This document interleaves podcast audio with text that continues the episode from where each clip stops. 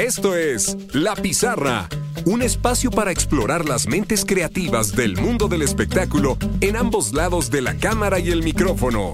Aquí está su anfitriona, Nikki Mondellini. Hola, ¿cómo estás? Bienvenido, bienvenida a un episodio más de La Pizarra. Yo soy Nikki Mondellini. Me da muchísimo gusto que nos acompañes hoy, porque vamos a hablar sobre uno de los géneros de la locución que más auge ha tenido en los últimos años. Me refiero a los videojuegos. Y para hablar de ello, vamos a entrevistar hoy a la bellísima, talentosa y súper creativa Carolina Rabasa. La puedes encontrar en Instagram como arroba rabasa, bechica, doble S, y también en TikTok como arroba Caro Rabasa. También estaremos hablando con ella de la importancia de crear tus propios proyectos en lugar de sentarte a esperar a que te lleguen esas oportunidades de trabajo que tanto deseas.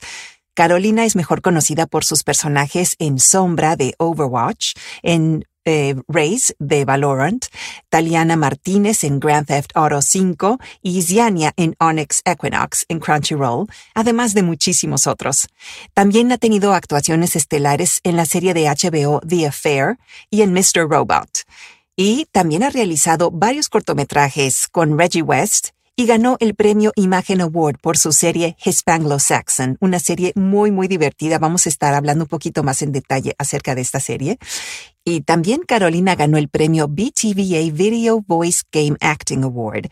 Best Vocal Ensemble en un videojuego por su personaje de Sombra en Overwatch. Bueno, pero antes de continuar con la entrevista, te recuerdo que todos los episodios de La Pizarra están disponibles en nikkimondellini.com diagonal podcast, donde te puedes suscribir a nuestro boletín mensual. Ahí vas a encontrar también las transcripciones de todos los episodios. Y pues también te invito a que nos dejes una reseña en Apple Podcast de cinco estrellas. Te lo voy a agradecer muchísimo, porque de esa manera otros nos pueden encontrar y beneficiarse de todos los consejos y de los tips que aquí comparten los expertos en diferentes áreas del mundo del entretenimiento.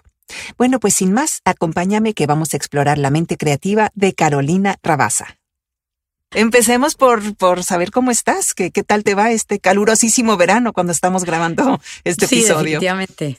Eh, feliz, hoy, hoy ha sido un día chévere. Hice, un, eh, hice una audición para un videojuego que involucra eh, una escena en cámara, después eh, un, como un monólogo súper intenso en, en, solo en, en, voz y también como los gritos que uno tiene que hacer para un videojuego. Entonces estaba editando eso mientras, antecitos de, de conectarme aquí.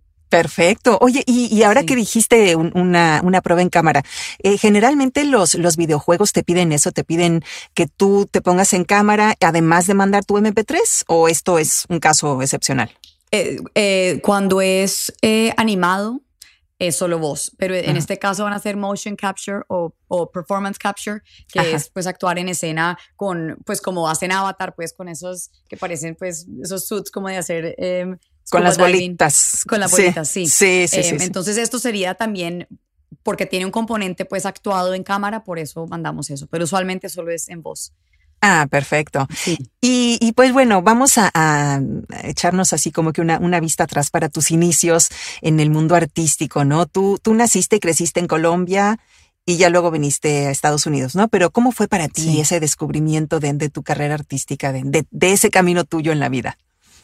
Pues eh, siempre digo que menos mal mis papás tuvieron como buen ojo en, en ver y, entender lo que nos gustaba. Somos tres hermanas, o pues tres hijas, soy la del medio, y todas fuimos muy artísticas eh, de formas diferentes. Y yo, pues no sé, siempre me, pues era muy histriónica, ¿no? Y, y, hago el chiste de que yo era hiperactiva y, y es verdad. Eh, pero cuando tenía como cuatro años eh, audicioné para un conciertico navideño donde todos los niños del colegio eh, pues cantaban esas canciones de Navidad y me, me, dieron un solo y a mí me encantó pues pararme, era una línea pero, pero eh, era esa canción que canten los niños que, que hagan al mundo brillar, ¿no? Creo que es una canción colombiana, no sé. Yo creo el que sí. Es que no la reconozco, pero suena bonito. Sí, sí. eh, el hecho es que tenía un solo ahí y después de eso hice un, un, casting también para una obra de teatro y a los casi cinco años hice mi primera obrita y me encantó. Entonces de ahí pues empecé como a, a buscar hacer teatro en el colegio. Entonces nunca lo hice profesionalmente desde chiquita, pero decidí ir a estudiar teatro en la universidad en Estados Unidos porque sabía que pues esa era la carrera que quería seguir. Entonces me puse las pilas con la actuación y mm, estudié teatro en, el, en la universidad y después seguí pues y me quedé en Estados Unidos dándole, pero eso fue más o menos el, la trayectoria y, pues siempre en el colegio hacía cualquier obra que se pudiera. Em, todo el mundo sabía que pues yo era la actriz porque me encantaba. Fíjate, mira, ya esa es otra cosa que tenemos de común. Yo también soy la de medio de tres hijas. sí. Eh, y, pues bueno, y también comencé desde muy pequeñita. Pero bueno, a mí me, me, me interesa mucho saber cómo empezaste tú a crear, em, a raíz de tus experiencias, la serie de Hispanglo Saxon, porque voy a poner una liga para esto y además vamos a ver un, pedacito de eso, un, trailer de, tu segunda temporada. Eh, me parece muy interesante y también me identifico eso, ¿no? Eh, ¿Cómo te fuiste topando con, con la mente tan cerrada de, de la gente de casting, de, de cómo te quieren poner en una cajita y si no cabes en una cajita se vuelven locos y no saben qué hacer, ¿no? Sí. ¿Cómo, fue para ti esa experiencia? ¿De, de dónde nació a raíz de todo eso tu creatividad para, para crear esta serie que es chistosísima, está espléndida? pues imagínate que empecé a hacer castings en Nueva York. Después de estudiar teatro me vine, bueno, ahora vivo en Los Ángeles, entonces siempre hablo como de que me vine a, a Nueva York, pero ya, ya no estoy en Nueva York empecé a hacer castings en Nueva York y me empezaron a decir, oh, no te ves latina, eres muy blanquita, ay, no te ves, no te ves latina. Y todos los castings me decían lo mismo, pero si hacía una audición como, pues, decimos de gringa, mm, era como muy exótica para ser gringa. Y entonces yo decía, qué raro. Y después empecé a hacer eh, castings y entrevistas, pues, con agentes para ver si me representaban para hacer cine y televisión. Ay, ay, nos encanta tu talento, pero no sabemos cómo venderte porque eres como muy blanquita para ser latina, pero, pero no eres suficientemente eh, gringa para ser gringa. O, y entonces yo, y de repente era como que todo lo que me decían y me preguntaban si hablaba español y les decía que sí y no me creían. Y después yo entraba a un casting con una chica pues que fuera mexicana o, o boricua pues allá en Nueva York y ellas no hablaban español bien pero porque tenían cara de, de, ser pues latinas, entonces a ellas ni, se les preguntaba si hablaban el idioma. Y de repente estamos haciendo una improvisación en el casting y yo estoy haciendo la impro en español y ellas no logran responderme. Y yo digo, wow, me estás cuestionando a mí porque no tengo cara de latina, pero a ellas ni les preguntas y ellas no pueden hacer la improvisación. Entonces, eh, la verdad es que fue, fueron muchos años de frustración y me salían trabajitos aquí y allá, pero pues yo era mesera para pagar las cuentas porque no la estaba logrando como actriz, porque bueno, también así es el comienzo, ¿no? De muchas, muchas carreras de, actores y artistas y Muchísimas. y fotógrafos. sí, el cliché pues neoyorquino de ser mesero. Y, y después un día me, pues yo estaba como que craneándome una historia donde, hay alguien en la calle me ve y piensa que soy rusa y después yo pienso que ellos son mexicanos, pero son de la India. Entonces tenía como unas historias ahí porque, claro, me pasa a mí también que a veces veo a alguien y juro que son, o, los veo y son japoneses, y digo, no, estos que van a hablar español. Y cuando resulta que es que son eh, chilenos o portugueses, o, ¿sabes? Entonces eh, nos pasa a todos, ¿no? Claro. Y para no molestar a mis amigos, actores como pedirles favores que actuaran gratis y para no, yo no tenía un presupuesto para, para contratar a un camarógrafo, alguien que hiciera sonido. Un amigo me recomendó hacer todo con el iPhone y colócalo en YouTube, ni siquiera manda a festivales, ponlo en YouTube porque hoy en día, eso fue antes de que las series web, no mentira, ya habían unas que estaban cogiendo vuelo, pero no era la vaina que uno oye que, ay, todo el mundo hace esto y lo, lo pones en TikTok, lo pones en, no, eso no existía. Y yo decía, uy, pero que si es mala, que si no le va bien. Y me dice, pues cierras el canal, no pasa nada. Y yo, wow, obvio. Entonces em, empecé a filmarme eh, con pelucas prestadas y me empecé a inventar personajes de historias reales que me habían pasado. O sea, no me inventé nada, fue exactamente cómo fue la conversación con tal persona. Y siempre es Carolina actuando con otra persona y esa otra persona soy yo en, un, en una peluca, siendo de la manager, del director, de otro actor, lo que fuera. Y al comienzo yo pensé que, o sea, yo no sabía que iba a ser comedia. Yo escribí estos, estos mini diálogos pues como si fuera drama. Y cuando empecé a editarlo yo misma en mi computador, ay, esto tiene como, eso es chistoso. Y, empecé a encontrar como em, reacciones del otro personaje que, que, que se alargaran un poquito o como que levantara la ceja y fuera un momento de... Ah", y me di cuenta, oye, esto es sketch comedy, esto es comedia. Entonces empecé ya a meterle la ficha a que los personajes fueran un poquito más raros, a que tuvieran como más locura.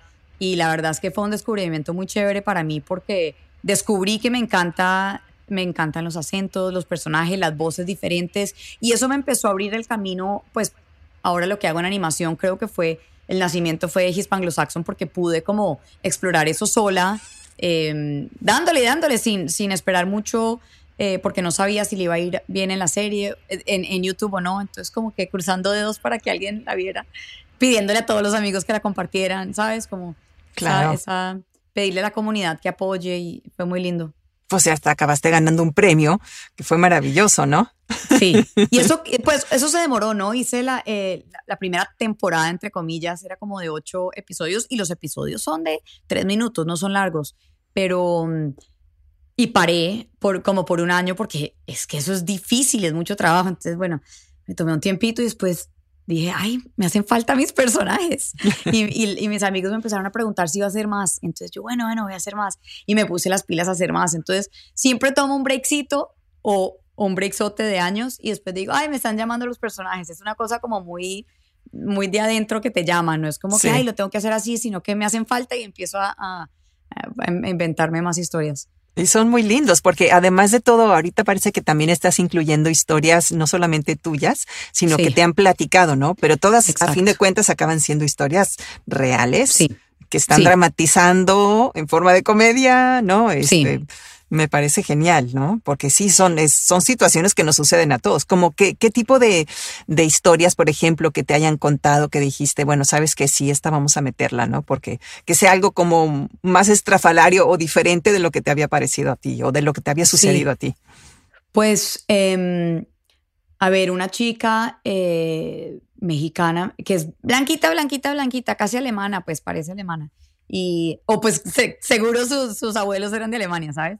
Y mm, ella entró a un casting y pues tenía un poquito de acento, entonces le estaba haciendo una escena para no sé qué cosa y después, o era una clase de actuación, no sé, y la, y la profesora le dijo, sabes, tú deberías buscar una escena de Pocahontas para hacer ese personaje.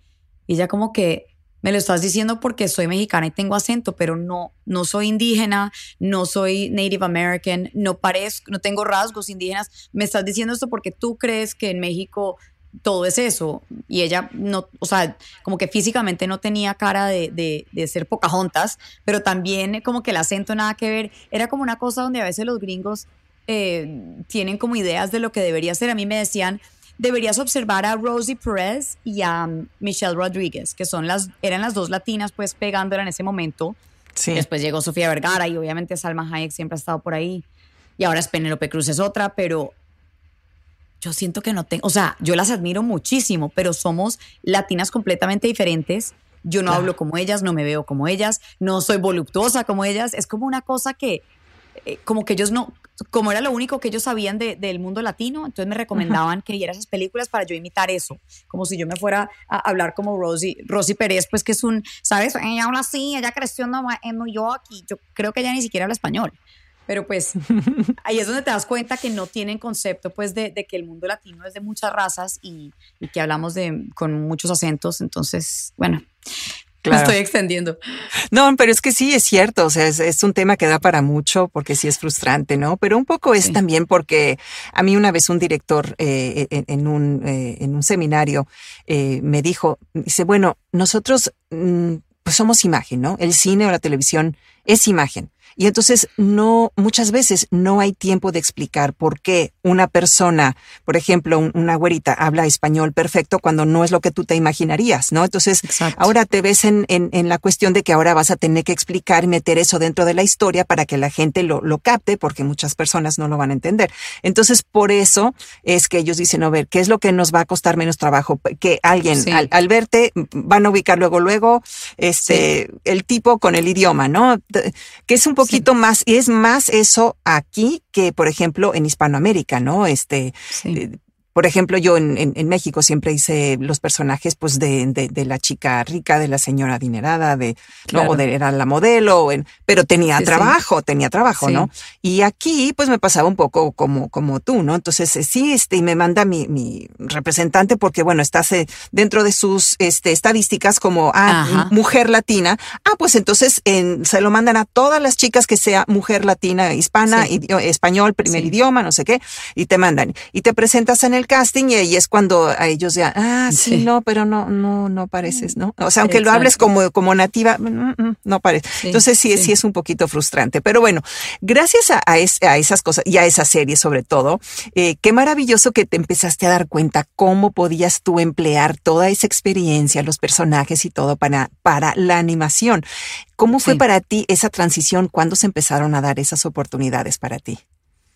Pues había trabajado en dos videojuegos en Nueva York, em, Max Payne 3 y GTA 5, haciendo eh, motion capture, no sé cómo se dice en español, pero mm, eh, captura, la moción del, captura de movimiento. sí, tendrá nombre, pero no me lo sé. Y, y después audicioné para un rol para un videojuego que se llamaba Overwatch y me salió el personaje mexicano que se llama Sombra y ella más que nada habla inglés y em, es súper ruda, es toda sarcástica, tiene un, sentido del humor oscuro y hablo en inglés con acento y tres líneas como en un acento mexicano. Medio inventado, porque pues uno ahí como que yo, yo lo hacía para comerciales, pero pues no, yo, decía, estos gringos no saben lo que están buscando. Y ya cuando me salió el personaje y me lo dieron, trabajamos con un equipo en, Ciudad de México para hacer, no sé, son 20 líneas en español. Mm. Entonces, pero el resto es todo en inglés. Y ese, ese videojuego explotó y empecé a viajar el mundo conociendo a los fans del, del videojuego. Y empecé a conocer gente que hacía voces para animación y videojuegos en las convenciones y todos me decían, ¿por qué no estás en Los Ángeles? Acá es donde está el trabajo. Yo decía, pues no sé, porque estoy en Nueva York, porque me encanta Nueva York. Y entonces hice el salto y me vine acá a ver si, si me gustaba la ciudad, el, trabajo, todo, a darle pues el chance. Yo llevaba 10 años en Nueva York y cuando llegué acá y me di cuenta que habían muchísimos castings de animación y videojuegos. Y porque ese videojuego le estaba yendo bien, mi agencia me estaba pues sacando muchos castings y me estaba dando oportunidades y empecé a ver que la animación también fue un auge hace como unos 5 o 6 años donde empezó, empezaron a crear personajes latinos escritos por latinos para, para la audiencia latina eh, y, dejando que los, los latinos actuáramos en vez de Speedy González que lo hacía pues un gringo con un acento ahí inventado. Entonces fue como un momento perfecto para llegar porque trabajé en una serie que se llamaba Víctor y Valentino, de unos hermanitos mexicanos que se metían a un mundo de, Día de los Muertos y siempre estaban pues haciendo aventuras. Y después eh, Loud House tenía como eh, otra versión que se llamaba Casa Grandes, que era en Nickelodeon, entonces también hacía acentos ahí, como que me empezó a salir trabajo de latina en animaciones y en videojuegos. Y en Nueva York no había tenido esa oportunidad porque eh, la industria de eso está acá, casi enteramente. Ahora, después de la pandemia, pues creo que ya hemos entendido cómo podemos trabajar remotamente, pero en esa época antes de la pandemia, em, me, empecé a, dar cuenta que acá estaban las oportunidades y fue duro igual, no, fue que me salió un resto de trabajo, pero estaba teniendo oportunidades, ¿no? Y después más y más, y ahora estoy como que entendiendo cómo funciona y, ahora pues vivo de, de, ser voice actor y, trabajo en muchas, eh, trabajo con marcas, trabajo con muchas animaciones, hago muchos acentos diferentes, no solo de latina, y, y trabajo mucho en videojuegos y eso me tiene muy contenta. Y es, es, es divertido, ¿no? O sea, son personajes divertidos, son historias muy entretenidas y es increíble ver realmente, eh, pues, el auge de los videojuegos en los últimos años, ¿no? Entonces, tú, tú has visto que, hay, que, que han cambiado un poquito en, en, el estilo de actuación de cuando empezaste a hacerlos, a, digamos, en este último año o los dos últimos años. O sea, son un poquito más naturales o son, o depende mucho, supongo, de cada videojuego, ¿no? Depende del género, igual en animación. Por ejemplo, DreamWorks es súper, súper natural, casi como si fuera cine y televisión. Quieren que uses tu voz natural, mientras Cartoon Network, uno está hablando así y son niñitos que hablan. Sabes, como que es una vaina pues loca.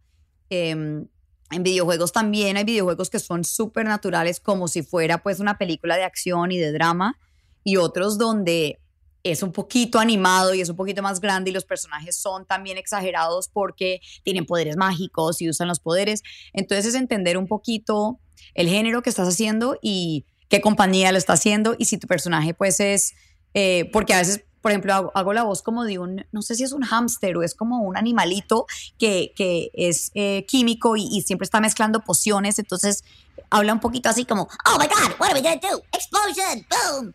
Claro, eso es grande, ¿no? Y, y, eh, eh, y, es un animal que habla, entonces obviamente claro. tiene su, su, cosa animada, pero eh, acá, el casting que acabo de hacer es como si fuera pues en cámara, drama, em, que también es chévere, ¿no? Porque estamos ejercitando un músculo diferente en la actuación.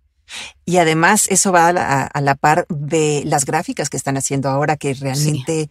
es impresionante. Puedes ver los, los vellitos del brazo, los sí. lunarcitos, ¿no? O sea, es, es, es, lo que nos asusta un poco, ¿no? Que, que, que sí. se vayan haciendo tan, tan perfectas que también se vayan sustituyendo en, en, en, series de televisión, en películas. Pero, pero sí, digamos, eso es lo que, lo que pide que la actuación sea así, sea como una escena de una, tele, de, de una película, ¿no?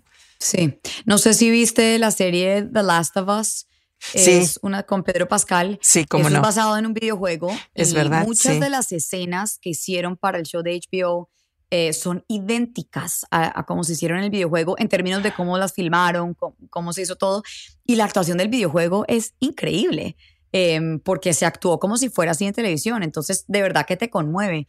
Y muy chévere, pues que, que que eso exista, ¿no? Porque no es, no es que, ay, es que los videojuegos son malitos y los actores no son tan buenos, no, es una calidad muy, muy buena. Entonces, sí, es una experiencia no. bonita. Antes de seguir con la entrevista, te quiero platicar de Squadcast, la plataforma donde grabamos la mayoría de los episodios de La Pizarra, tanto en audio como en video. Además de que Squadcast tiene una gran calidad de sonido, tus invitados se pueden unir desde su computadora o en su dispositivo móvil desde cualquier parte del mundo con una conexión estable de Internet. Y ahora Squadcast se ha asociado con The Script, una plataforma para editar audio y video que te genera la transcripción del contenido al momento de editar en segundos. Esto es lo más nuevo que ha lanzado Squadcast lo cual nos hace la vida muchísimo más sencilla a los podcasters. Entérate de los detalles en squadcast.fm diagonal signo de interrogación REF signo de igual la pizarra. Este enlace es muy largo, yo lo sé, pero lo vas a encontrar en las notas del programa para que pruebes Squadcast gratis por 7 días y luego eliges el plan que más te convenga. En Squadcast también tienes otras ventajas, como la posibilidad de tener hasta nueve personas en una sesión, tanto para grabar un podcast como para realizar una conferencia virtual. Además, puedes descargar tus archivos de audio ya masterizados con sonido Dolby. Pruébalo gratis por 7 días con el enlace que encuentras en las notas del programa. Para los actores eh, que, por ejemplo, vamos a hacer dos cosas diferentes. Primero, para los que son actores que no han tenido, por ejemplo, mucha experiencia en la locución, pero quieren empezar a actuar en videojuegos, ¿no? ¿Tú qué es lo que les recomiendas? ¿Cómo pueden ellos empezar como a buscar oportunidades sí. dentro de, de, ese género? Pues hoy en día hay muchas clases online que puedes buscar. Eh, justo donde nos conocimos en, en VoiceOver Atlanta, había una chica que estaba enseñando un curso de motion capture y uh -huh. explicar lo básico de videojuegos para que la gente entendiera. Eh, se me está olvidando el nombre de ella en este momento, pero existen muchas clases y otra directora de casting, Julia Bianco, enseña cursos, pero creo que es más que nada es, es ser buen actor, ¿no? Uh -huh. eh, podemos trabajar en locución haciendo eh, las noticias o, o, leyendo audiolibros y eso es, eso es un mundo maravilloso que yo no logro hacer bien, los audiolibros o la narración, pero es tomar clases de actuación, literalmente aprender a, a, a usar las emociones porque eh, más y más nos piden emociones muy reales en los videojuegos. Creo que claro. el motion capture se parece mucho a lo que haríamos en cámara, entonces una uh -huh. clase que hagas para, para uno no tener el cuerpo todo como todo como todo tieso, digamos, sí, tieso, exacto. Sí. Es, es, es, aprender a hacerlo naturalmente. Y también otra cosa que, que nos piden mucho en videojuegos son los gritos. No uh -huh. es ¡ah! grito a la loca, pero eh, estás en batalla. Necesito ayuda, bomba, cuidado, cúbrete eh, esto pues aquí lo estoy diciendo a, a, medias, ¿no? Pero es saber cómo usar la voz en los momentos donde si estás como en el, en el walkie-talkie, eh, entren ahora, estamos saliendo, ta, ta, ta. ¿Sabes? Como que estás hablando en el... En el sí, en el, sí, en el radio acá, eh, sí. Sí, la, sí. sí. Versus ayuda, y uno está corriendo pues con la pistola. Entonces, em, es un poquito trabajar eso y de verdad que es, es creer que estás en esa situación. Entonces ahí es donde viene la actuación, es, ¡Ah! nos vamos a morir, bomba, o sea, cúbrete, estás en guerra. Eh, no, no solo puede ser, hey, cuidado, nos vamos a morir. Sí, no. Tiene que de verdad. no, y, y, y, lo digo porque locutores, trabajé con locutores en, en, diferentes clases y tiene una voz espectacular, pero también es trabajar el mundo interior de la emoción para llegar a eso. Y creo que eso es lo más claro. importante. Eso es súper importante realmente, como lo dices, y, y, y, el, y el hacerlo con, con el movimiento físico, porque obviamente una cosa te va a llevar a la otra, no puedes estar así perfectamente tranquilo y hacer Exacto. gemidos como que te estás muriendo, ¿no? Sí. O, o, o, de batalla o, o, cualquier tipo de acción. Entonces sí lo tienes que hacer, claro, teniendo sí. cuidado de, de, no golpear el micrófono, ¿verdad? También, claro, claro. Y saber, por ejemplo, cómo, cómo irle midiendo este al pues al, al input del, del, micrófono, porque también si, si quieres hacer los gritos, pero no sabes que a la hora de, de mandarlo, para ellos vas a romper el tímpano, tienes que saber cómo pues bajarle un poquito en, en esas partes y luego volverle sí. a subir, ¿no? Este, para cuando no tengas que estar gritando, ¿no? Claro, Entonces, claro. Sí, es, es, es aprender to, toda esa técnica. ¿Cómo te preparas tú para una sesión de, de, pues de un videojuego donde sabes que vas a estar haciendo muchas de estas, como le dicen, human efforts, ¿no? Todas sí. esas ex, ex, exhalaciones sí. de un rango, ¿no? Porque te piden luego tres tipos diferentes, ¿no? O sea, es como, dame tres de esto, tres gemidos de sí. guerra, eh, tres gemidos de, de, te acaban de herir, tres, no. Te acaban o sea, de matar, te estás muriendo. sí. O te, mori, te, mori, te, te, mataron por un balazo, te mataron porque estás, eh, te estás quemando. Qué horror, ¿no? Ah, te sí, estás ahogando, sí. o sea, es, es horroroso. Eh, las sesiones en las mañanas son las más difíciles, entonces definitivamente siempre eh, caliento la voz. Tengo unos ejercicios como de ocho minutos que hago, empiezo con un pitillo. Eh, ustedes creo que le dicen, ¿cómo le dicen popote. en México? Popote. Decimos popote, sí. sí. Eh, y eh, es empujar aire y sonido a través del, del pitillo porque te abre las cuerdas vocales de una forma diferente. Y yo, yo amanezco y estoy hablando acá abajo. Entonces, si el personaje tiene que mundo. hablar un poquito más alto, me toca calentar y eh, diferentes formas pues de, de, de abrir el, el sonido. Y si es motion capture, eh, estiro el cuerpo y hago yoga o algo, pues porque me va a tocar estar en, en, en escena moviéndome y eh, nos dan como, como metralletas, pero son, son de, de, plástico, también con las bolitas y tenemos que movernos en el espacio como si estuviéramos en guerra. Eh, eso es muy chévere porque corremos, nos tenemos que morir, nos tiramos pues a la colchoneta. Entonces, dependiendo del personaje, caliento la voz y mmm, las personalidades hasta ahora me han, me han venido bien y, y, no quiero decir fácil ni rápido, pero en, en, lo que me han escogido es porque conecté, ¿cierto? Con, con la personalidad. Entonces, no es que tenga que meterme como en un estado emocional muy loco porque, bueno, igual no nos dan el guion antes de la, de, de la sesión, uno llega y te dan el sí. guion allá. Entonces, yo no puedo practicar. Si nos tuviéramos que memorizar las líneas, pues eso es otro tema, pero para, para solo audio uno llega y, y allá estás viendo las líneas. Entonces, eh, una sesión hace poco me tocó uno, unos parrafitos donde ella se vuelve bien emotiva y está hablando de, de una, un familiar que se le murió y en ese momento uno está creando esa realidad. Entonces, sí. eh, es bonito trabajar pues con el director y, y, quizás están los otros developers ahí y dicen, ok, súper lindo eso eh, porque ella está llorando, pero encontremos un momento de donde ella como que se compone y otra vez va a salir a la batalla o ellos nos ayudan, ¿no? A, a apretarlo más, pero eh, cada sesión es diferente, ¿no? Y, sí. y usualmente, si, si, si, la sesión entera no es gritando, ellos esperan a que todos los, los, eh, los, gritos, las muertes, todo eso sea al final para que no, no nos cansemos tanto y para que podamos descansar la voz después. Claro, empezar de menos a más sí. ayuda sí. muchísimo, ¿no? Sí, empezar con todo lo bajito y todo. Ahora, y, y eso de, de, realmente lo que dices es que muchas veces, o la mayor parte de las veces, no tienes tiempo de ver el guion, te lo dan ahí, no. pero no sí. te dan, no te dicen, tómate cinco minutos por lo menos para leerlo. O sea, es como, órale, vas. O sea. Mira, pues sí, no, a veces sí son más larguitos, pero ha sido como que traen el párrafo y digo, ok, lo leo. Ok, hagámosle y, y, hacemos una vuelta y ahí entonces me dan notas, ok, eh, muy bonito el comienzo, hagamos esto, ahora cambiemos esto, quiero que esto lo hagas así, entonces uno, uno empieza a ajustar en el momento.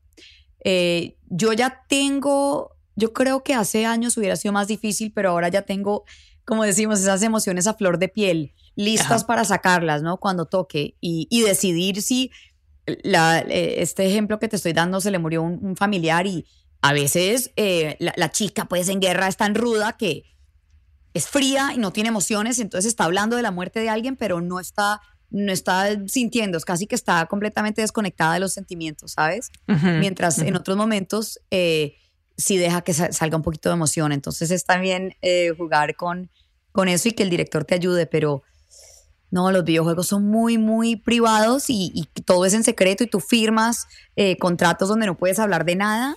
Cierto. Entonces, por uh -huh. eso no te mandan el guion, para que ni siquiera esté en un email donde los puedan hackear. Entonces, sí. casi que todo es en el momento vas encontrando sí. esos, esas cosas emocionales. Claro, súper seguridad y todo súper, súper sí. protegido, pues ni modo. Así es, pero como dices, vas, vas desarrollando esa habilidad y vas y ya entras en, en, en, en, tal o cual situación rápido, ya sabes lo que, lo que quieren, lo que significa, entonces, eh, pues sí, es, es cuestión así nada más de, de, sí. de, ajustar un poco, pero, pero sí tienes que tener esa preparación previa, ¿no? De de las clases de actuación, de saber cómo manejar tu voz y, y, de saber estar ahí pendientes de dónde están esas oportunidades. En las, eh, pues obviamente en línea se puede buscar eso también yendo a las, eh, a los congresos de voz, eh, ¿Sí? se puede, se puede sí. encontrar eso. Entonces para los que nos escuchan y tienen interés, pues sí también pueden hacer eso, claro. Eh, ¿verdad? Pero, em, pues bueno, a ti de los personajes que has creado hasta ahorita, ¿cuál es, eh, digamos, el que más has disfrutado? Si puedes escoger uno o dos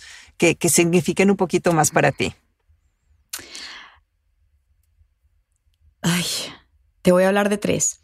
Eh, Sombra es la mexicana, es la hacker, es la que me abrió el mundo a, los Comic Cons, a conocer a los fans de videojuegos que son espectaculares, me cuentan historias divinas de cómo conectaron con, con, el juego, cómo han hecho amigos online que viven en otros países, cómo el videojuego les ha cambiado la vida. Y a mí me cambió la vida porque ahora viajo el mundo, Nikki. Yo voy a Australia, Argentina, Filipinas, eh, voy a ir a Bahrein en, en unos meses, eh, acabo de estar en Trinidad y Tobago, o sea, es una vaina muy loca.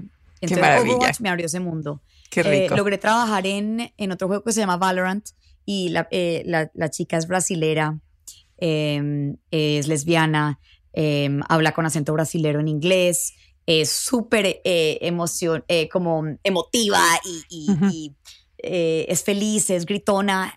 Entonces siento que esa, esos dos personajes son como, como que se mezclan en términos de mi personalidad. Uh -huh. Y eh, ahí conocí a mi pareja, entonces eh, gracias al juego tengo uh, todavía no es mi marido, pero ahí vamos. entonces siento que estos dos videojuegos me han cambiado la vida y y logro conocer a los fans de Valorant y de Overwatch y para mí eso pues es, es, es todo un mundo que no conocía. Qué bello, eh, qué bello. Sí, sí. Y también ahorita estoy trabajando en una serie de Disney que se llama Hamster and Gretel y hago la voz de la mamá de Gretel, que es una, una venezolana, basado en, en, un, en un personaje en vida real. Y habla inglés con acento venezolano, tiene una voz súper eh, baja como la mía. Y ha sido lindo poder Disney siempre ha creado muchos personajes mexicanos porque siento que en Estados Unidos hay mucho mexicano, entonces siempre todas las historias son mexicanas. Eh, y ya que vamos creando más personajes de otros países, me parece lindo que Venezuela diga, wow, nos sentimos eh, identificados. Colombia con encanto dijo, oh, este, este es nuestro coco, uh -huh. ¿sabes? Sí, Entonces, sí. como que el, el, mundo latino está siendo eh, celebrado eh, de formas diferentes y mostrar una familia bicultural, bilingüe, como muchas familias existen en Estados Unidos. Eh, entonces no es solo la idea de que, ay, pues si son mexicanos, entonces solo hablan español en la casa. Es como que no, hablamos spanglish. Eh, ¿Sabes? Cocinamos muchas claro. cosas diferentes. Hablemos de arepas, hablemos de pequeños. Eh, está educando al, al, mundo de cierta forma y, y, me parece muy bonito poder representar gente de, de, toda Latinoamérica, pero específicamente, ¿sabes? Para que no sea solo sí. baila flamenco, eh, escucha mariachis y, y también, eh, no sé, hace, eh, le gusta salsa, ¿sabes? Como que siempre mezclan todas las culturas latinas y me parece que sí, entre más especificamos, claro. más bonito se vuelve cada, pues cada show, ¿no? Claro, es que con la cantidad de países que hay en Hispanoamérica, no pueden encapsular todo dentro de uno. O sea, realmente hay tantas diferencias y, y, cosas muy bellas, ¿no? Por conocer costumbres, comida, etcétera. Pero bueno, hablando de, de, diferencias y de acentos y todo, vamos a ver entonces el trailer de Hispanglo Saxon. Dale. ¿No? De la temporada 2. This is Carolina. It's Carolina. Whatever. She is an actor living in New York City. Oh, wow, thank you. Surveys are tricky because she's Caucasian. I thought you were American. And Latina. I think you're totally ethnically ambiguous. Casting directors have trouble figuring her out. Seems very Telemundo. You just didn't look Latina enough. But you're white. The director thinks your accent's gonna get in the way of the character. I don't hear any accent at all. Este cliente, he wants you to sound like Sofia Vergara. Ahora el cliente wants you to sound like Shakira. Good luck, darling, and work on that Mexican accent. Other Latin Americans also get confused, assuming she's a white girl. Qué buena está la güerita. I expected you'd be, you know, darker skinned or more sultry or. What up, Blondie? Mm. Qué buena tú estás. I just thought that was going to showcase your ethnic side and connect with your root chakra. I told my agents and the casting director that I wasn't fluent, but they cast me anyways. In season one, she told us her personal stories, and it turns out she's not alone. This season, she's telling other people's stories. You're a Hispanic and an Anglo Saxon? They're all Hispanglo Saxons.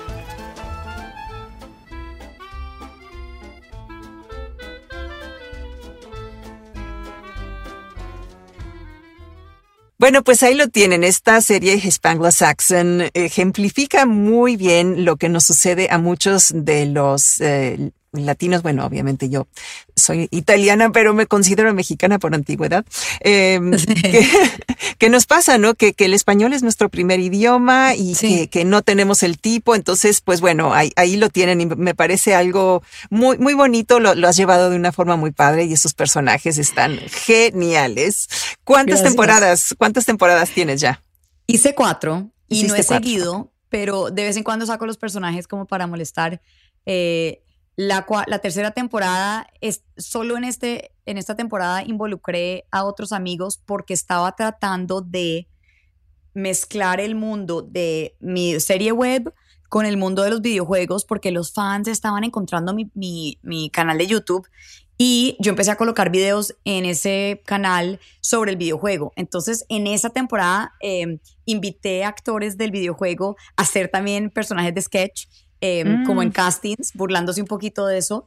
Y entonces esa fue esa temporada. Y la cuarta temporada fue en la pandemia, donde también me inventé pues toda una historia donde Carolina, yo estoy deprimida en la pandemia, estoy tirada en el sofá sin poder trabajar ni hacer nada y mis personajes todos viven en mi apartamento y están tratando de pagar las cuentas y quieren crear un canal de YouTube que se vuelva viral para, para que les pague eh, cuen eh, las cuentas a través de, pues de, de marcas y de los, eh, las propagandas que les ponen al comienzo. Entonces, cada personaje tiene que hacer eh, como un, un, un, video de esos how to, eh, cómo me maquillo, cómo cocinar, ¿no? Que todo el mundo está haciendo, ¿no? Te sí. voy a enseñar a hacer tal cosa. O cuando la gente le estaba leyendo libros a, a, los niñitos, pues en la pandemia a través del Instagram o lo que sea.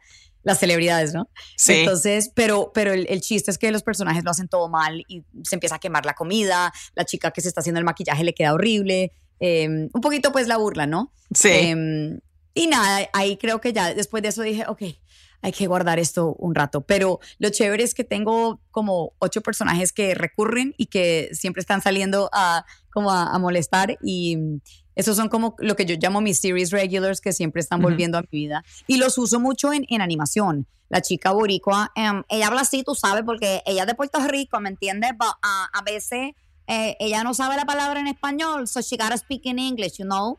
Y esos personajes salen en animación, entonces los sí. puedo usar y, y, por ese lado me parece como chévere. Pues sí, la verdad son, son muy lindos, muy chistosos, eh, muy animados y, y además eh, me encanta porque sí tienes una facilidad tremenda para hacer acentos de todo, de todo, sí. ¿no? Entonces, eh, y también además hablas portugués. ¿No? Hablo portugués, sí. Sí, viviste en Portugal, eh, perdón, en, en, Brasil un rato. En Brasil. Viví en Río de Janeiro haciendo un intercambio y hice Teatro del Oprimido, que es un teatro sociopolítico súper bonito. Aprendí cantidades. Me cambió la vida y eh, conocí una cultura diferente pero súper parecida a la mía. O sea, yo siento que Brasil y Colombia se parecen muchísimo, solo que hablan diferentes idiomas y danzan, danzan, danzan samba, bailan samba en vez de salsa. Eh, claro. Pero como que conocí una cultura espectacular y, y bueno, aprendí portugués y, y, como tengo oído para eso, entonces yo en el metro en Nueva York oía a los brasileños hablando por teléfono con el acento, entonces empecé a imitarlo, ¿no? Y, y así me van saliendo los acentos. Claro, es, esa es la clave de todo, ¿no? O sea, tú cuando empiezas a, a definir un acento o a practicarlo, obviamente lo primero es tener un súper, súper oído y fijarte sí. bien, ¿no? En, en eso y, y también sí. En, la, en, en, los movimientos, ¿no? En el, en el body language sí. también es súper, ¿no? ¿Cuál, ¿Cuáles son algunos de tus acentos favoritos de los que has hecho? A ver, pues el, el boricua que hago, la New Yorican, me encanta y yo me doy cuenta que cuando lo hago, I, I, speak in English, termino sacando lo que decimos en Colombia, la cumbamba o el mentón, porque uh -huh. yo siento que ella como que habla por aquí, ¿me entiende? Uh -huh. eh, eh, pues tengo un mexicano que eh, es, es, como así, como todo raro, güey. Pero es, es como carrasposo porque él fuma y todo. Y es un acento, o sea, yo no, yo no, no te sé decir que hablo el acento mexicano perfecto, pero es como es como un, eh, ¿cómo se llama? Una parodia, ¿no? De, de, de, de, los, de los mexicanos que yo conocía cuando trabajaba en restaurantes, que, que todos eran adorados, pero tenían acentos muy particulares. Eh, tengo, eh, muchos son en inglés, pero por ejemplo, en inglés me toca hacer también el acento de España, ¿no? Entonces, mira, empiezo diciendo, ¿pero qué dices, tío? Yo vivo en Barcelona, ¿eh? And then I start speaking English like this. Y mira, Penélope Cruz, ella habla una, con un acento um, very heavy in English, en S es very heavy. Entonces es como que empiezo hablando el, el, el eh, en ese idioma y lo transfiero. Entonces en el portugués É, eu tô falando português, né? A gente tá dançando samba. And then I start speaking English like this. E eu, eu também tinha uma dentista é, brasileira e ela, ela falava comigo assim, Carolina, eu te vou limpar os dentes. Você tiene unos dentes muito bonitos. Como que se le salía el portuñol, ¿sabes? Me hablaba en español en Colombia, pero era sí. abrasilerado. Entonces, es como transferir el idioma al otro, ¿sabes? Dejar que, que sí. fluya. Claro. Yo me lo invento todo, no es que yo lo haya estudiado. Eh, obviamente, si, si me sale un rol, por ejemplo, estaba trabajando en un videojuego donde necesitaban que habláramos con acento cubano y teníamos un, alguien de acentos que nos estaba oyendo y si decíamos una palabra mal, nos la corregían. Entonces, claro, yo, yo pensaba en mi amiga cubana que decía, oye, fue a Beto, y te voy a decir que ella hablaba así súper golpeado, mierda, ¿sabes? Y entonces es empezar a imitarlo y después transferirlo al inglés. Pero cuando hago el booking, pues el, trabajo en sí, me gusta checar con alguien que hable el acento porque lo quiero hacer lo más auténtico posible. Claro, sí, no, soy sí. Ya, ya una vez teniéndolo, pero fíjate que yo creo que mucho de eso es que uno tiene que perderle el miedo, ¿no? Ay, sí. Y aventarse Total. a probar diferentes acentos, porque sí. sí. es muy divertido, ¿no? Y es, y es bellísimo escuchar la colección de acentos que hay en el mundo. O sea, son, son tan característicos y es, es muy padre. Y si tú los puedes, pues un poquito copiar y hacerlo y crear esos personajes y eh, es como, como estarle abriendo la puerta a todas estas culturas a darle su spotlight de repente, ¿no? Eh, aquí están, ¿no? Y, y que que es, no, no, es burla tanto, sino es como, no. ay, mira, ¿no? Es, es, ¿no? Sí, vivimos en un mundo donde a veces la gente siente que uno está burlándose, ¿no? Y, y, y entonces es, es, complicado en Estados Unidos hacer cierto, cierto, acento porque entonces después la gente dice que es que uno se está imitando o, o, o, se está burlando, pero cuando estoy sola manejando y estoy oyendo la radio y están entrevistando a alguien de, de algún país del Medio Oriente en inglés, yo empiezo a, a, recitar lo que ellos están diciendo para ver si, si la logro. Y no porque vaya a ser un, un personaje pues de Egipto, pero, pero para ver si, si me sale como ese, ese léxico, ¿sabes? O, o, ¿Sí? o, o algo ruso, ¿sabes? Es como ir molestando claro. con eso a ver uno qué, qué tanto puede estirar los personajes, ¿no? Sí, también por ahí en, en, en un video que, que, tienes, este, cuando están varias chicas comiendo unos cupcakes, este, una amiga tuya hindú y empezaste a hacer el acento, te salió lindo ahí, perfecto. Total, total. Pero porque ella también dice, inténtalo, entonces sentimos que ahí, porque en Estados Unidos la gente se puede volver muy, muy estricta con eso y dice, ay, estás siendo racista, te estás burlando. Y es como que no, estoy aquí con mi amiga, ella me está enseñando el acento, yo le estoy enseñando el acento hispano. Eh, entonces también es como que tener, tenerle cariño y, y que la gente sí. entienda que uno lo está haciendo para aprender cómo, eh, porque me he dado cuenta que a veces, por ejemplo, yo tra- he tratado de imitar a, imitar a Cardi B, que habla muy particular, y no logro Uf, imitarla perfecto. Es, es, eh, mira, una vez me llegó un, un- un casting para eso y tienes razón, eh, habla Sí. de una manera súper yo particular. creo y que fue el mismo casting. Yo creo que sí, tiene el, ¿cómo hace? A una cosita que hace. Sí. Esa, eso, Pero sí. no solo eso, o sea, es que ya eh, el tono, todo es, es, es particular. Y muchos profes de, de, mm, animación te dicen, imita diferentes personajes de animación que te gusten, eh, Jennifer López, eh, quien sea, no sé, eh, Jim Carrey, lo que fuera. Y así no lo hagas perfecto, de ahí te va a salir otro personaje. Entonces yo no hago Cardi B, pero hago una New Yorican que se parece un poquito a J-Lo, un poquito a Rosy Pérez, un poquito a todo el mundo. Entonces es como de ahí van saliendo otros personajes que uno puede tener en la caja pues de mágica de, de personajes y los saca en Sí. diferentes momentos. Sí, Entonces sí, para uno también como estirar la plastilina. Exacto, exacto, totalmente. Eh, y hablando de esos acentos, por ejemplo, ¿no te ha tocado que te dan para cuestiones comerciales, por ejemplo, que quieren eh, la Latinx, ¿no? Sí. ¿Tú qué haces en eso? Para ti, ¿qué es el Sí. acento Latinx? Porque hay el acento Latinx de Texas, el de California, ¿no? O sea, hay diferentes, ¿no? Entonces, Sí. A ver, em, por ejemplo, et- estoy sacando un guion que tengo aquí para, porque es que necesito palabras. Em, a veces lo que hago es, eh, she's a sharpshooter on Rafael Squad. I'm just talking like this because, you know, she has an accent. Cuando es Latinx, usualmente mm, I start thinking about the fact that they're Mexican, but they grew up in, you know, New Mexico or like they were in Arizona. And so it's almost like they have un cantadito que es así, pues en inglés. Crecieron en Estados Unidos, pero viven en una comunidad chicana, entonces tienen ese cantadito. O hablan inglés perfecto, como lo estoy hablando yo, those who grew up hard, as she did, en Nuevo México, y tiras ahí la palabra, da tortilla, da, da popote, da no sé qué, porque ahí es donde están tratando de hacer un, como un cross de culturas, donde le mezclas el español perfecto, pero también hablas inglés bien. Entonces, Ujú. yo a veces siempre mando dos tomas y uno es tal vez con un acento más pesado o hablo como hablo normalmente, pero le meto las palabritas en español. Yo creo que depende Claro. también del, del- de la marca, ¿no? Si es un carro, quieren algo un poco más elegante, pero si es como, no sé, uno de esos, eh, de esos lugares de, de pollo frito, sé que están buscando algo más animado, entonces uno le mete más chispa. También el acento, ¿no? Claro, sí, sí, depende mucho del, del director creativo y del cliente Sí. y de, de la idea que ellos tengan, ¿no? Pero, pero sí es cierto, ¿no? Para, para comerciales así, tipo más de lujo o una cosa así, onda Sí. nacional, pues es, es otra cosa, pero sí, sí mucho más animado para cuando son así casi personajitos y, y- y quieren algo, digamos, un poco más fuerte, ¿no? Un acento más marcado ahí, ¿no? Sí. Sí.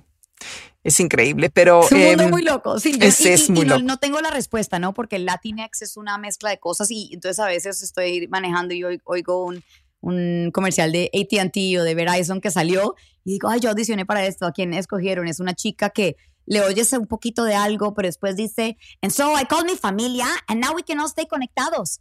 Y entonces como esa cosa ahí como, ¿sabes? Es como una mezcla. Entonces, la verdad sí. es que yo, yo a veces creo que ellos tampoco saben lo que quieren y hasta que lo oyen dicen, ah, ok.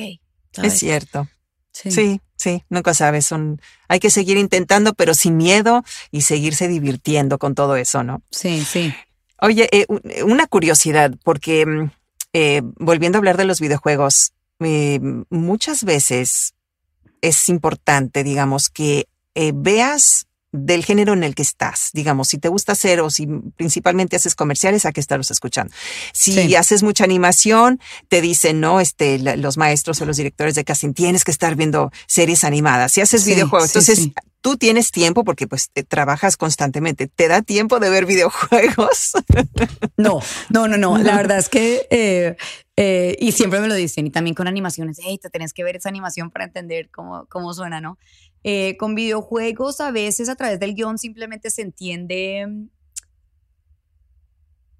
cuando usualmente hay monólogos largos y es como que estaba viviendo con mi familia y llegaron los malos y los mataron a todos y desde entonces siempre he estado corriendo, ¿sabes? Se Mm. nota que es como una historia, bueno, la, la, la dramaticé de una forma como, como chistosa, pero se nota que es para mí, que es como más natural. Mientras si son líneas, una de, hey, ven a la lucha, o, te muestran el personaje y es una chica con alas, sabes que es fantasía, sabes que quieren como un ángel que ella llega y te va a salvar. Entonces como que me salen mejor creo que en inglés, pero a veces a, a través del guion que entiendo qué tipo de, de, de personaje vos quieren.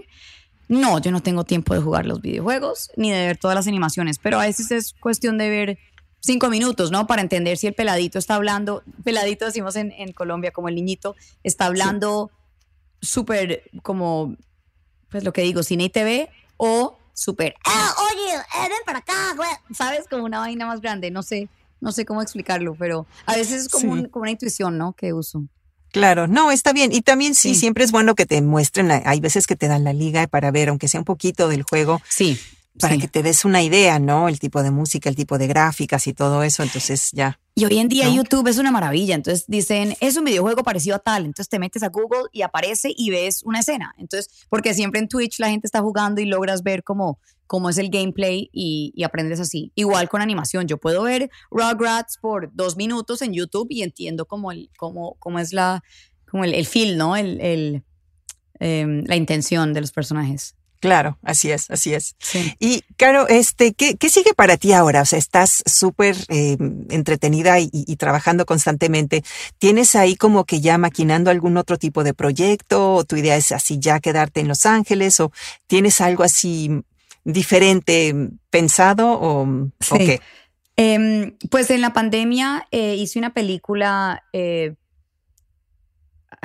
fui la productora y la actriz principal, y es sobre una gamer y una cosplayer eh, que se deprimió un poco en la pandemia y tiene que pues en- reencontrarse y encontrar su, el amor por el arte y todo eso.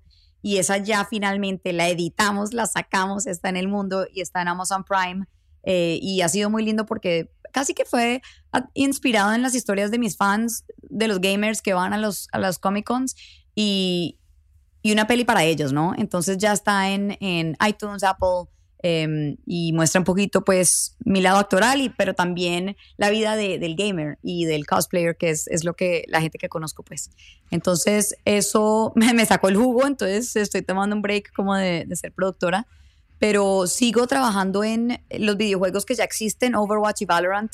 Me llaman de vez en cuando para hacer como nuevo contenido. Igual Disney grabó casi que cada dos semanas varios episodios para la, la segunda temporada de Hamster y Gretel.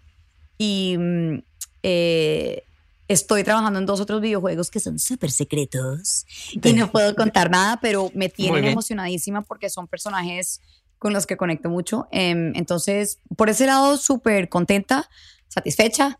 Eh, pero siempre haciendo casting, ¿sabes? No es como que, ay, la tengo hecha, estoy lista. Es como que puede que ya en un mes no tenga trabajo y me toca otra vez. O sea, como siempre, ¿no? El actor siempre está en, en la búsqueda. Entonces, Sí. hago los Comic Cons y son parte de mi trabajo, pero eh, siempre estoy mandando castings de, de marcas. Por ejemplo, soy la voz de, de una, una churrasquería brasilera que se llama Fogo de Chão. Y- claro, oh, Sí, hago- riquísimo. hago, todos Uh, los, los comerciales de ellos en, en inglés con acento portugués. Entonces, eh, pues brasilero. Entonces ellos me llaman, no sé, cada dos meses y hago un par de, de spots para ellos. Entonces hay cositas que, que siempre están saliendo, pero siempre en la búsqueda de, de nuevos proyectos y sigo audicionando para cine y televisión. Es un mundo requete competido.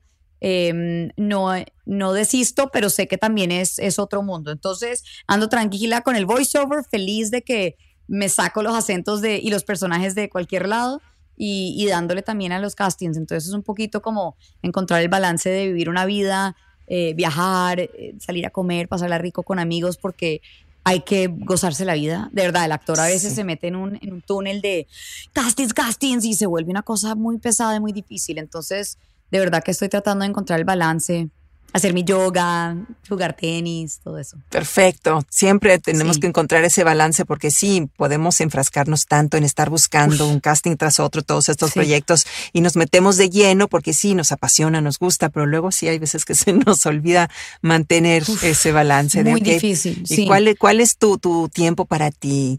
Ya te fuiste, no sé, eh, te solapaste con amigas, por ejemplo, ¿no? También, con gente que a lo mejor no está en el medio, pero hablas de otra cosa y de repente te desconectas Uf, un poquito del total. mundo, de- del trabajo y, y estás Sí. con las amigas o con, con la familia, ¿no? Etcétera. O sea, sí. Sí. sí, es importante llevar ese balance siempre, ¿no? Y, y sí, eso fue algo que me dijeron desde jovencita, yo haciendo, estudiando pues actuación y haciendo los castings en Nueva York a los 20 años. Y uno, sí, sí, sí, cómo no, pero ahora lo entiendo de verdad porque si dependes de, de, solo si te ha salido el trabajo o no, entonces vas a estar miserable porque el 95, de los trabajos no salen. Entonces es vivir una vida plena y estar buscando eh, la felicidad en, en, otras cosas, en el arte, en, en, lo que te guste, ¿no? En boxeo o cualquier cosa. Exacto. Y para mí es viajar. Entonces los Comic Cons me llevan a algún lugar, siempre me quedo un poquito más para conocer o ver amigos que viven en el área y para mí eso ha sido muy especial, de verdad. Qué rico, qué rico, qué rico. ¿Y dónde te pueden seguir? Ya mencioné al principio tu, tu, cuenta de Instagram y de Twitter, pero también este tu sitio web, ¿no? Y este, ¿qué es? Sí, si vas a carolinarabasa.com encuentras el Insta, Twitter, eh, creo que el TikTok, el, el, el, YouTube. Y, pero pues casi todo es, bastante fácil. Mi Instagram es Rabasa, mi Twitter es Carolina Rabasa. Eh, Estoy pensando, ¿qué más? Eh, ya, sí, una, una B, dos S. pequeña doble S, exacto. Em, y el, en, en, Facebook también, en mi Insta coloca cosas al Facebook, porque es que uno también manejar todas esas cosas es complicado, pero más que nada coloco en, en Insta y, em, y, a veces en TikTok, pero sí, ahí, sí, Estoy, estoy en el internet. estás en el internet, estás, estás en el web y estás este alcanzable y te pueden seguir y pues ver, ver qué nuevos personajes haces. Voy a poner las ligas, obviamente, para Hispanglo Saxon para que puedan seguirte ahí en la serie. Y este, y nada, pues me queda nada más por agradecerte de nuevo que hayas estado aquí con nosotros en la pizarra. A ti, muchísimas gracias. Pasé buenísimo. Eh, siempre es un placer. Vio Atlanta Español, fue súper bonito conocer tantos latinos trabajando en diferentes cosas de voiceover y eh, pues te agradezco por haberme invitado a esto. No, pues gracias a ti que sigan esos éxitos y, que, esos viajes tan increíbles. y la próxima, la próxima vez que vaya yo allá por Los Ángeles, este, pues te voy a buscar para que nos juntemos. Perfecto, perfecto. y, y, te comentaré cuando salgan los videojuegos o los, los pondré en, Instagram para que la gente se Claro, sí, sí, sí, avísame que nosotros siempre ponemos actualizaciones en el boletín mensual de la pizarra y así la, la gente ya se enterará. Muchísimas gracias, Caro. Gracias por acompañarnos en La Pizarra. ¿Quieres escuchar más episodios? Visita www.lapizarrapodcast.com o nikimondelini.com diagonal la pizarra, donde podrás suscribirte al boletín mensual y tener acceso a los avances exclusivos de los nuevos episodios, así como recursos para tu negocio creativo. Sintonízate la próxima semana para otra interesante entrevista.